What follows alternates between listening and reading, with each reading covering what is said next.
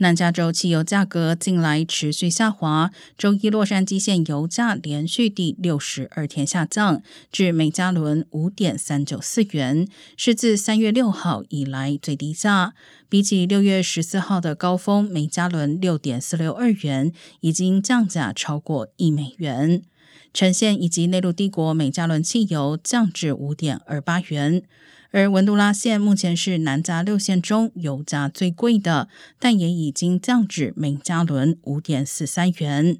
专家指出，油价下滑主要是因为原油价格下跌以及需求减少。